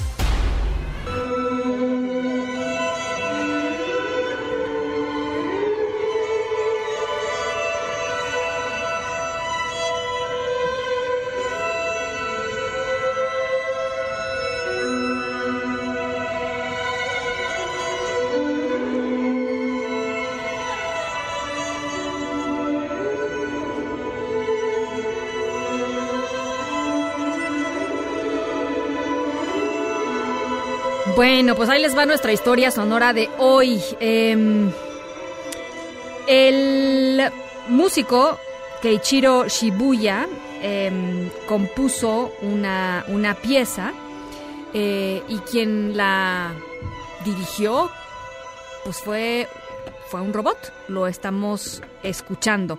El robot tiene un rostro humanoide, tiene manos, tiene antebrazos que están gesticulando con algo parecido pues a la pasión que, que uno ve, digamos, de un director, de una directora eh, cuando están eh, dirigiendo una orquesta. La ópera que escribió Keiichiro Shibuya se llama Scary Beauty o Belleza eh, eh, que asusta.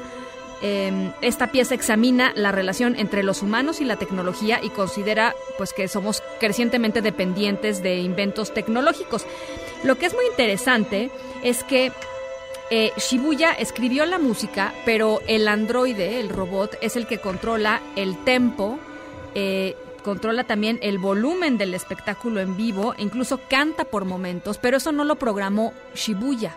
Eh, es un ah, sistema de inteligencia artificial que va aprendiendo conforme va pues tocando y se va emocionando, digámoslo así, entre comillas, eh, y va pues eh, literalmente respondiendo a los estímulos que recibe de la propia música. Es una cosa muy, muy, muy loca. Es decir, el robot improvisa, ¿no? Improvisa y, e interpreta y dirige eh, esta orquesta. La opinión de quienes han presenciado este espectáculo está dividida. Algunos creen que se trata de una idea pues muy emocionante, muy, muy novedosa.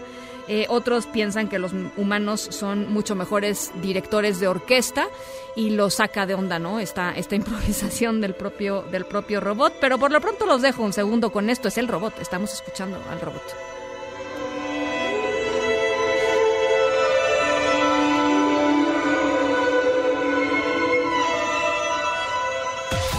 En Agenda con Rafael Arce. Rafael Arce. o sea, hijos, mano. ¿Cómo te va, Ana? A ¿Todo mí fluye? muy bien, a mí muy bien. ¿A ti Sí. qué tal? Todo muy bien, todo muy ¿Algo bien. que comunicar? Nada, pues te quería decir que estamos muy preocupados aquí en el equipo porque pues ya con este robot que pues eh, Dirige dirige a una orquesta, pues entonces ya no habrá jefa de redacción. Entonces muchas gracias, Karime López. Bueno, no sé Este, si se acuerdan, este, eh, hace, hace no mucho se presentó a una conductora de televisión Sí. que daba las noticias que era robot. Sí, bueno, adiós al jefe de información y el único que se queda es el productor, Daniel, ¿no? Que es el El, el de Dani, este equipo, el ¿no? Dani sigue, este, sí, pues no sé con quién te vas a comunicar, Dani, pero, pero te deseamos suerte en esta futura etapa. Hola, ¿qué tal? Buena tarde, buena noche a todos quienes están ahí, a quienes nos ven y a quienes nos escuchan. Qué bueno, qué bueno que ustedes pues este saben, saben de qué lado están las buenas noticias en directo, como todo en la vida, es mucho mucho mejor Le damos la bienvenida a los ingenieros, Ana, ¿no? Que vinieron Saludos, a arreglarnos saludos, un asunto. chicos. Este, ¿no? siempre es un placer tenerlos en Estábamos atorados y vinieron, mira, sí, eh, raudos y veloces. Está Oye, bien. Ana, ¿Qué pasó? así como del trabajo de los ingenieros, también estamos al pendiente de la reunión que hubo hace algunos minutos, concluyó entre el gobierno de la 4T y eh, farmacéuticas, ¿no? Empresarios farmacéuticos. ¿Por qué, Ana? Pues por el desabasto. El desabasto de, de medicamentos. Vaya entrevista la que tuviste hace rato, Ana, en los testimonios de Talía, de la el falta de medicamentos Para su mamá. para su mamá que padece cáncer, eh, pues te llegan, ¿no? Te llegan y pues, lastiman. Tenemos que tocar el tema, pues porque hay un desabasto, ahí están las pruebas, y qué bueno que eh, eh, eh, tuviste, tuviste esta voz, Ana. Oye, eh, más visitas hablando de medicamentos y de hospitales, estamos al pendiente si habrá más visitas sorpresa Dijeron que sí. ¿eh? a los hospitales. Y ¿no? Merendira ¿No? Sandoval, la secretaria de la Función Pública, Así dijo es. que iba a haber más. que iba a haber más, entonces estamos al pendiente de a qué instituciones eh, va a llegar la, la secretaria de la Función Pública sin avisar.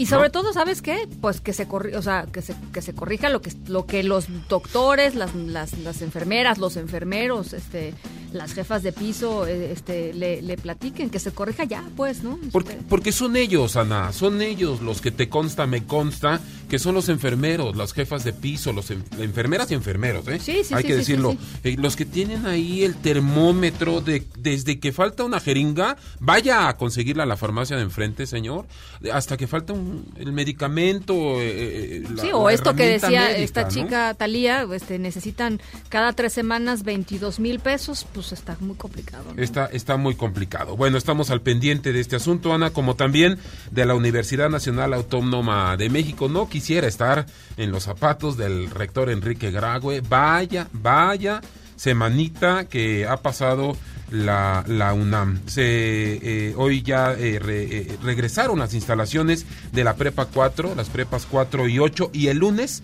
como tal, reinician las clases. De buena fuente te comento, Ana, que en el CCH, el CCH, el Colegio de Ciencias y Humanidades Azcapotzalco, el mejor de los CCHs, por supuesto, porque ahí soy egresado. Oh, bueno. si tú me lo permites, bueno, bueno, permíteme. Está ahí caldeado el asunto, Ana, caldeado, porque ya los papás y los alumnos quieren ya regrésenos el CCH. ¿Qué queremos? ¿Qué queremos estudiar? Ana, dentro de unos minutos ya vamos aflojando el cuerpo, ¿te parece?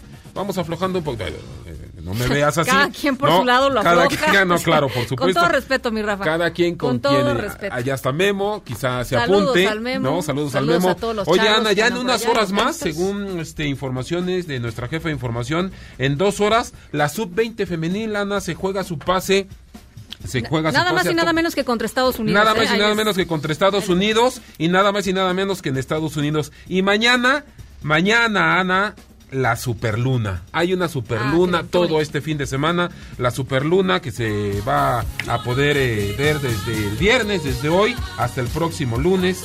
Es- no afectará el clima y todo este asunto. Y estamos, por supuesto, al pendiente. Oye, de y los, este y los asunto, ¿no? Oscar, ¿no? Y los Oscar, Ah, a ver, por los supuesto, el domingo y un gran picnic en Chapultepec por el Día del Amor y la Amistad. El, el, el domingo. Este sábado. Ah, Vamos a empezar vamos, ya. ah. Suerte. Gracias, Ana. Que te vaya bien, Igual a Rafa. ti. Las 6 con 56 nos vamos a nombre de todos los que hacen posible este espacio informativo. Gracias por acompañarnos toda esta semana. Yo soy Ana Francisca Vega, los dejo como todas las tardes con Gaby Vargas y después ya saben, charros contra gangsters. Pasen buena noche, buen fin de semana y nos escuchamos el lunes. Los cuerpos entrelazados, esperemos todos los inviernos. MBS Radio presentó En directo. En directo. Con Ana Francisca Vega. Por MBS Noticias. Este podcast lo escuchas en exclusiva por Himalaya. Si aún no lo haces, descarga la app para que no te pierdas ningún capítulo. Himalaya.com